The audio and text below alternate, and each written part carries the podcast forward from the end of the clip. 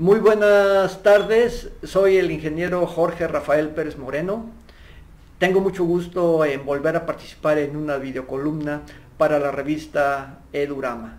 El día de hoy quiero participar con un tema al que he titulado El impacto de la pandemia del COVID en los aspectos financieros y académicos de las universidades privadas. Como ustedes saben, las universidades privadas jugamos un papel determinante hoy en día en la cobertura de la educación superior.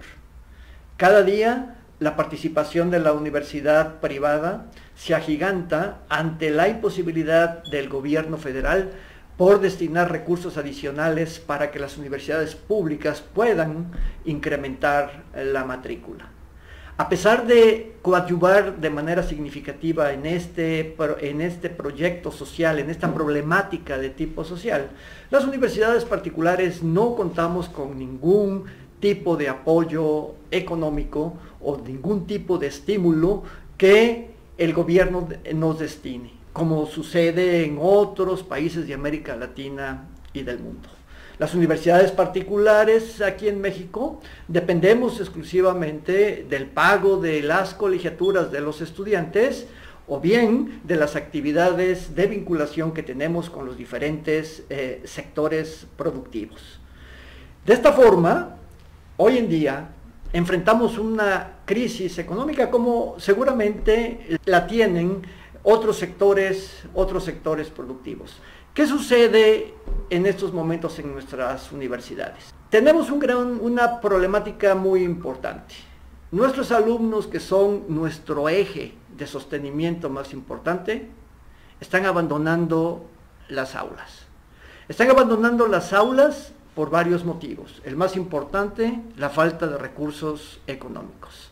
Los alumnos se acercan a la institución y nos comentan que tienen que abandonar la escuela porque no pueden pagar sus colegiaturas, a pesar de que muchos de ellos tienen beca, porque sus papás perdieron su trabajo o bien ellos mismos también perdieron eh, el trabajo. Ante eso no hay posibilidades de seguir cubriendo su colegiatura. La universidad en este caso puede hacer el esfuerzo de ofrecerles una beca, puede hacer el esfuerzo de mantenerlos aún sin pagar eh, la colegiatura pensando en recuperar ese dinero en fecha posterior. Pero también nos enfrentamos ante eh, la problemática de que los estudiantes no tienen siempre el equipo tecnológico para tomar clases en línea. Parece mentira, pero la falta de computador en la familia se manifiesta en estos momentos, porque puede ser que exista una o dos computadoras en la familia, pero tienen que ser distribuidas entre todos los miembros que toman clases, porque no solamente son miembros de educación superior, sino también de los niveles educativos de abajo, como es la preparatoria, la secundaria, etc. No tienen tampoco internet porque en este caso, como lo comento, pues a pesar de que son alumnos de escuelas particulares, están becados o bien reciben apoyo externo. También eso ha sido un motivo por el cual los alumnos comienzan a abandonar eh, las aulas universitarias. Ante esta problemática de disminución de la matrícula por los motivos que acabo de mencionar, nos encontramos en una disyuntiva muy importante porque recordemos que al final de cuentas los costos fijos de la institución continúan, los cuales tenemos que cubrir pues, con las colegiaturas de los estudiantes. ¿Qué cosa es lo que podemos hacer? Decirle a los alumnos que abandonen su escuela, que abandonen sus estudios, que abandonen sus sueños, o en su defecto, decirles que los esperamos, que esperamos que la pandemia eh, pase que vuelvan a recuperar sus empleos, que continúen estudiando y cuando esto suceda, generarles un plan de pago correspondiente para que cubran sus pasivos y también la universidad se pueda recuperar. Son momentos muy difíciles, muy críticos, de disyuntiva económica y académica, en donde por un lado está la parte del negocio y por otra parte está la parte humana y la parte académica. ¿Qué es la mejor opción? desde mi opinión, tenemos que apoyar a nuestros estudiantes.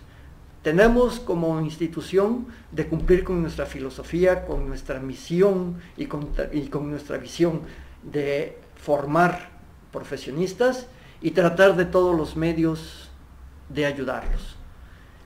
El costo es muy caro. Cada vez tenemos mayor problema económico, pero tenemos la tranquilidad de que seguimos formando estudiantes. Ojalá el gobierno federal pueda eh, entender esta problemática y ayude no a las universidades, sino a los estudiantes que no pueden pagar sus colegiaturas a que lo hagan. De esta manera podremos seguir contribuyendo a formar estudiantes de calidad y con pertinencia. Muchas gracias.